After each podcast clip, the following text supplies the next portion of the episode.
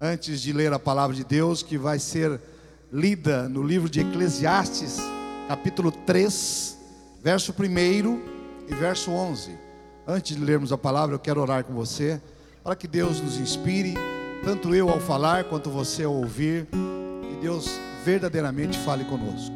Senhor meu Deus e Pai, a tua presença, nós estamos, ó Deus, unidos no mesmo propósito, no mesmo espírito de ouvir a tua voz, de pregar a tua palavra. Fala conosco, derrama do teu Espírito Santo, Pai, e acalma os corações através da palavra que será pregada.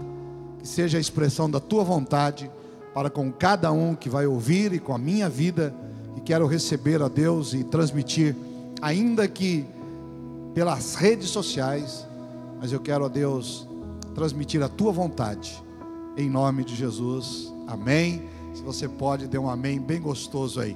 Eu quero mandar um grande abraço às nossas queridas irmãs, monitoras, que todas as terças e quintas estão fazendo o Espaço Kids infantil aqui da igreja para os seus filhos, para crianças aí no seu lar acompanhar e tem sido uma grande bênção, um grande sucesso.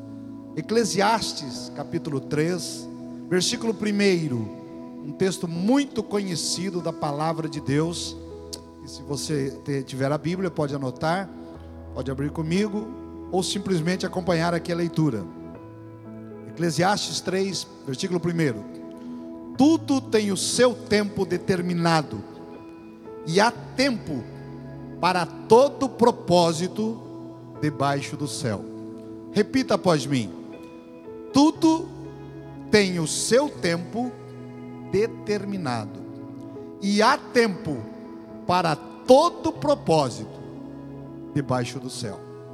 Depois, o sábio vai falando sobre tempos de nascer, de morrer, de abraçar, de separar, de chorar, de sorrir. Vai falando até o versículo 11, quando ele termina esta questão do tempo, dizendo: Tudo fez formoso em seu tempo. Repita comigo: Deus fez tudo formoso em seu tempo. Esta palavra sobre o tempo, ela nos leva a pensar e refletir sobre o tempo. Foi muito sábio quem dividiu o ano em meses, o dia em hora, a hora em minutos, os minutos em segundos e assim por diante. Muita sabedoria. Nós vivemos nos perguntando e correndo atrás e dizendo quando virá a verdadeira, a nossa felicidade, a importância do tempo na nossa vida. O versículo que eu acabei de ler diz que Deus fez tudo formoso e tudo é bom, é formoso quando é no tempo de Deus. Quando eu sei aguardar, esperar, entender o tempo de Deus na minha vida, na minha família, no meu relacionamento, na minha vida profissional, espiritual, há um tempo Rubem Alves, grande escritor, escreveu dizendo assim: A gente fica esperando que a alegria haverá de chegar. Depois da formatura, depois do casamento, depois do nascimento, depois daquela viagem planejada, depois da promoção no emprego, depois que ganhar na loteria, depois da eleição, vai mudar o governante, depois da casa nova, depois da separação, depois da aposentadoria, e ela não chega, porque a alegria não mora no futuro, ela mora só no agora. Todos têm dado por Deus o mesmo tempo. O homem mais rico deste mundo, como o homem mais pobre Estou falando que ele tem o tempo, o mesmo, o mesmo dia, os mesmos minutos, as mesmas 24 horas. Todos temos. Deus nos igualou no tempo. Quem conhece o tempo de Deus, não atropela o processo de Deus. Há um processo de Deus na nossa vida, na tua vida, meu querido. Você que não está entendendo muito bem o tempo de Deus, há um processo na tua vida há um início, há um durante e há um fim. Este é o processo, e quem não entende esse processo acaba atropelando, acaba se desesperando. Na década de 50, 1950, segundo pesquisa recente que foi realizada, pesquisa no final do ano passado, a frase que mais se ouvia, década do romantismo, dos filmes hollywoodianos, das músicas, Elvis aparecendo com o rock and roll, o reavivamento da igreja. O mundo vivia um tempo onde a frase que mais se ouvia na década de 50 era eu te amo. No final do ano passado, uma pesquisa concluiu que a frase mais falada no mundo era: Eu não tenho tempo. Nós temos diversas fases na nossa vida. O ser humano se desenvolve e é aceito pela biologia, pelos que estudam também o comportamento humano, que há uma fase de idades. E é bom que a gente viva cada fase dentro daquilo que está proposto a viver. A criança é de 0 a 9 anos. Às vezes vemos alguém dizendo para uma criança de 7 anos: essa gracinha que você está fazendo está parecendo criança. Você está inibindo uma criança de ser criança. É claro que tem que haver disciplina, correção. A Bíblia diz que quem ama, disciplina. Mas o seu filho, sua filha, às vezes ele quer um carinho, ele quer uma risada, ele quer que você, como pai ou mãe, participe. Não seja duro porque um dia alguém foi duro com você. Não é porque os seus pais, seus avós eram duros. Ah, antigamente batia com fio de ferro, com um cabo de vassoura. Nós estamos vivendo um tempo novo. Um tempo em que Deus descortina a nossa mente e nós podemos disciplinar com amor. E ter certeza que serão crianças que se transformarão depois dos nove aos onze são os juniores temos uma classe específica para criança, para juniores, para adolescentes, para jovens, para homens, mulheres, para melhor idade, para casais aqui na igreja. Dos 12 aos 17 são os adolescentes. Há uma parte da ciência que diz que a adolescência pode ir até os 25 anos.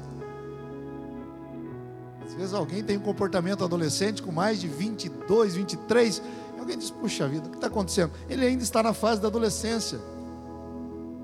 Dos 25 aos 40 anos, se considera os estudiosos dos comportamentos humanos que é a juventude, até os 40.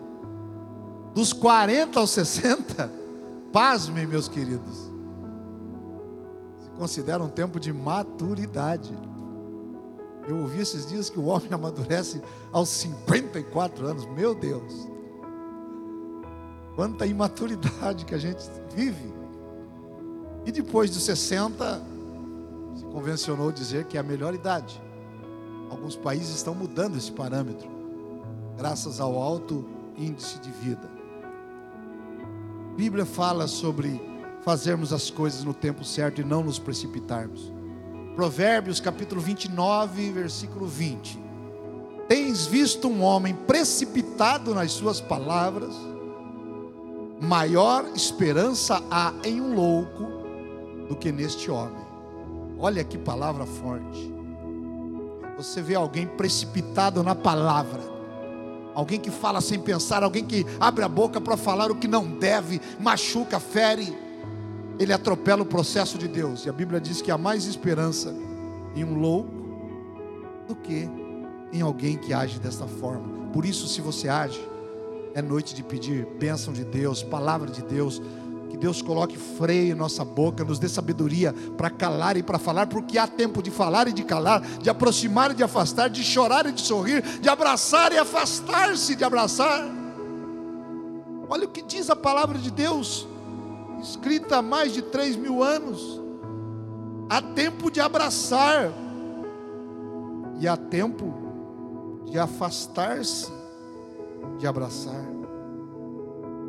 Nós estamos vivendo este tempo. Que falta nos faz um abraço, mas talvez quando era tempo de abraçar, você não abraçou. Quando era tempo de você pegar na mão, paz, querido, profetizo, declaro, oro, abraço. Talvez nós não estávamos tão ligados na falta que nos fazia este contato humano, este abraço, esta palavra.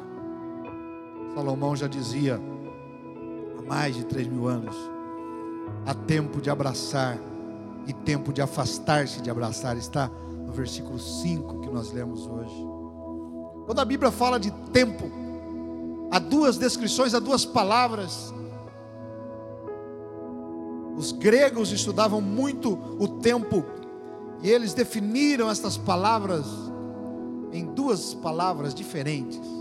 Às vezes estamos lendo na Bíblia sobre tempo e a tradução original é kairos. E às vezes estamos lendo na Bíblia sobre tempo e a tradução original é cronos. Cronos e kairos. Duas palavras que definem tempo. Cronos é o tempo humano, é o tempo do homem, é o cronômetro, é a cronologia, é cronometrar. Cronos, uma marca de creme anti-rugas.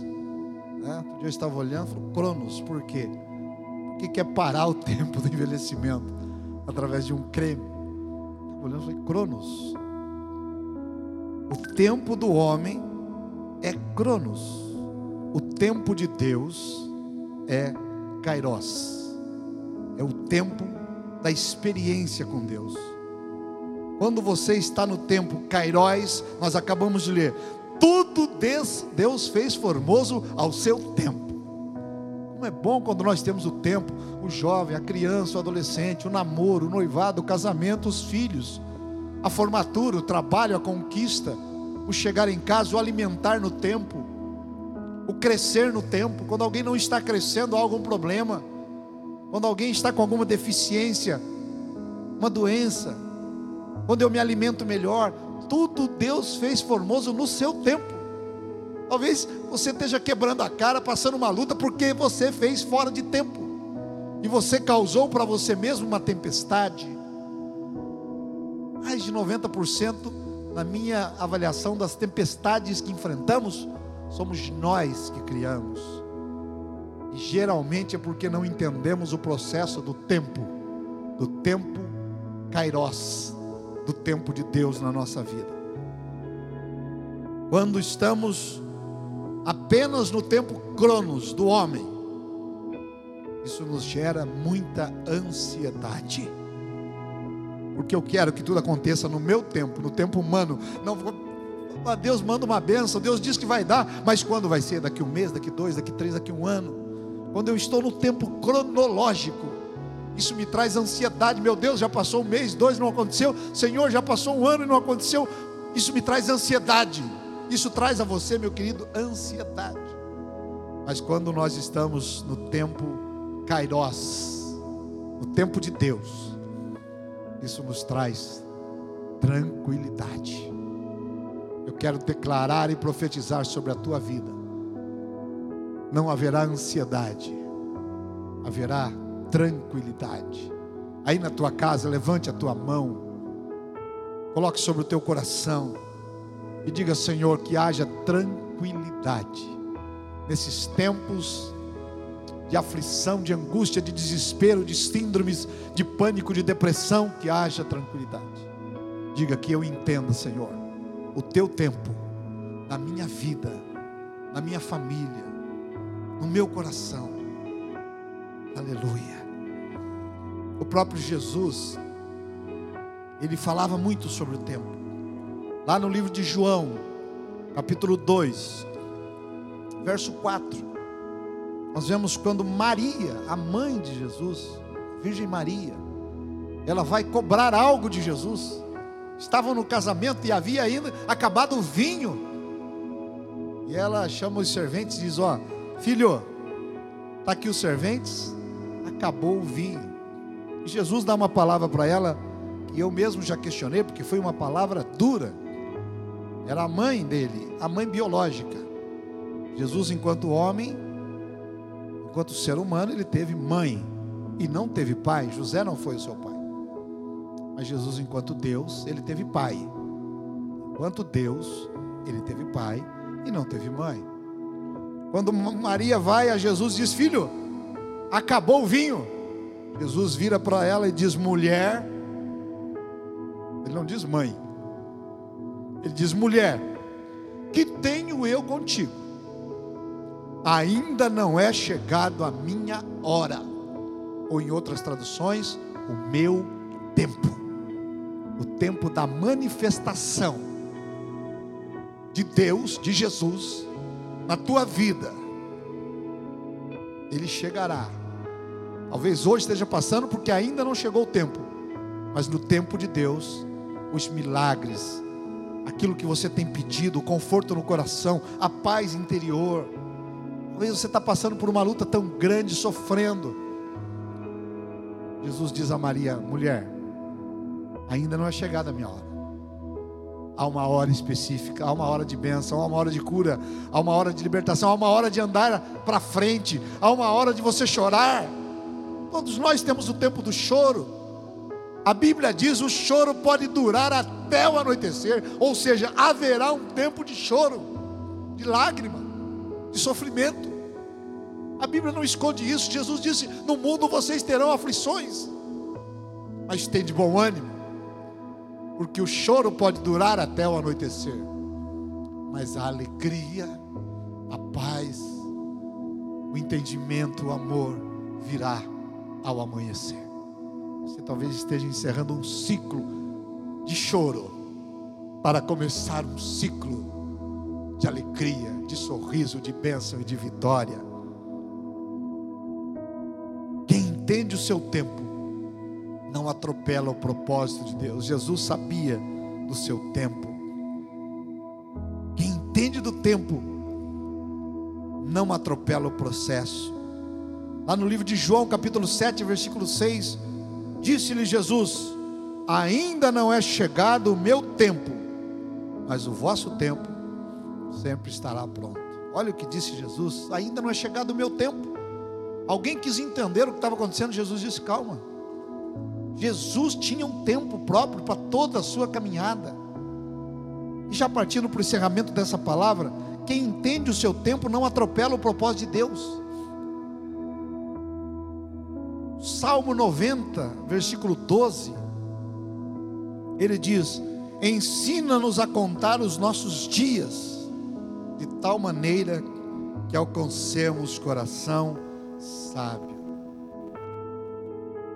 Hoje você tem tempo para contar os seus dias, seus minutos.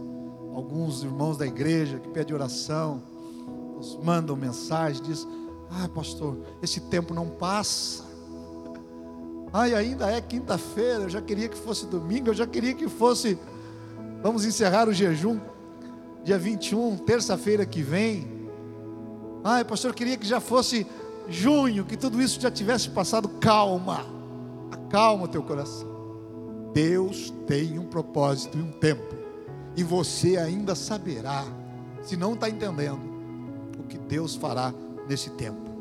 Já sabemos que há tempo para todas as coisas e a Bíblia e a vida nos ensinam, e o nosso desafio é aprender a discernir, a entender o tempo. O tempo cura as feridas. Ah, alguns dizem, não, só quem cura ferida é o sangue de Jesus. Não, o sangue de Jesus nos cura feridas, mas o tempo também nos cura. Aqui na igreja, nós temos os pedestais e temos também os cabos de eletricidade. E olhando para eles, eu fiz uma comparação. O pedestal ele é inflexível, ele é duro. Simplesmente ele se dobra. Tem uma rigidez muito grande. Os cabos são flexíveis. Tudo que não é flexível se quebra. Lá do interior onde eu vim, tinha uma planta que era um caule grande, e um pomponzinho na ponta. Chamava Taboa. E ela dá muito, ela produz muito nas beiras dos córregos. Eu, quando criança, a gente brincava no tabual. A gente via quando vinha a tempestade, a chuva, o vento forte, aquele pé de taboa que é flexível, ele quase se deitava, ele desaparecia diante da tempestade. Mas quando passava o vento, quando passava a chuva e a tempestade, a taboa novamente se levantava, estava de pé. E às vezes algumas árvores grandes, frondosas, que enfrentavam a fúria do vento, quando passava a tempestade, elas estavam com as raízes expostas. Muitas vezes nós somos como esta planta, flexível. A luta vem e alguém olha e diz: está acabado, é o fim. Mas quando ela passa, nós estaremos de pé, porque Deus está nos ensinando a contar os nossos dias, as nossas horas e os minutos e semanas, para que nós possamos alcançar corações sábios eu quero orar sobre esta palavra na tua vida. Você que está nos mandando aí pedido de oração, e eu já vi diversos pedidos de oração, continue mandando. Quero orar pela tua família. Quero orar para você que não está entendendo algo no tempo de Deus. Quero orar pela nossa querida pastora Ligiane, está hospitalizada, precisando de oração. Estamos acompanhando-a, estamos fazendo isso em oração para que Deus a abençoe e em breve ela esteja de volta ao Val, seu marido, suas filhas, seu filho, pela família da nossa irmã Ligiane. Eu quero acrescentar você em oração também, no tempo de Deus. Deixará de ser só um sonho e se transformará em realidade. Se você quer orar, feche os seus olhos. Se você tem uma peça de roupa, coloque, segure. Se você tem um copo com água, faça isso. Segure na tua mão, podemos orar e consagrar. Você quer escrever aí o nome da família de alguém? Faça isso. Eu creio no poder da oração. Eu creio no poder que há em orarmos ao Senhor Jesus. Oremos. Senhor meu Deus e milagre. Deus de paz, de glória, de vida. Formamos neste momento o corredor dos milagres e se inicia aqui e vai até a casa dos teus filhos, e de cada casa sai para o céu. E assim como Jacó viu uma escada, cuja base estava no chão, mas o topo chegava ao céu, nós formamos agora o nosso corredor dos milagres. E eu oro sobre cada família, sobre cada lar, sobre cada pai, mãe, os filhos. Oro pela nossa querida pastora Ligiane, hospitalizada, passando pela luta que o Senhor, ó Deus, cuide dela. Que o Senhor a cure, a traga de volta, restabelecida. Nós, ó Deus, decretamos um jejum pela vida dela e estamos orando. Eu oro, meu Deus, pelo Val, seu esposo, suas filhas, filho, pela igreja do Parque São Bento II, que ela está à frente, pela nossa igreja. Oro, Senhor, por cada membro desta casa, lugar de novos começos. Oro por cada pessoa, Senhor, pastores que estão nos acompanhando, pastoras. Oro, meu Deus, por aqueles que estão afastados dos teus caminhos. Hoje, no nosso jejum, é dia de orarmos por aqueles que se afastaram por algum motivo. Talvez por uma desavença pequena, talvez porque foram magoados, ofendidos, e fizeram desta ofensa, que foi humana, algo contra Deus que é divino. Talvez uma pessoa ofende e alguém sai da casa do pai, pai, traz de volta, perdoa. O Senhor te recebeu na parábola do filho pródigo, aquele jovem, mesmo ele tendo gasto tudo que tinha, o Senhor o recebeu de braços abertos. Eu oro agora pela cura, os pais, mães, avós, bisavós, netos, filhos.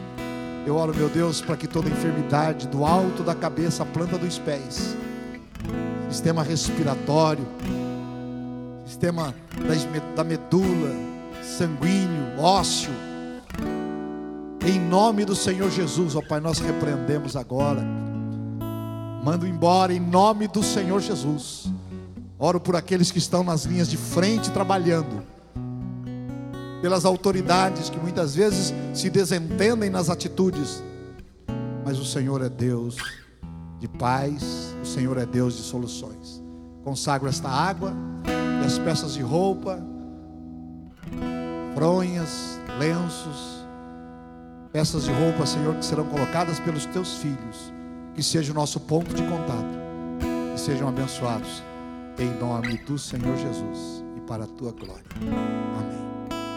Você consagrou o seu copo com água, tome-o, que a bênção de Deus esteja também sobre a tua vida.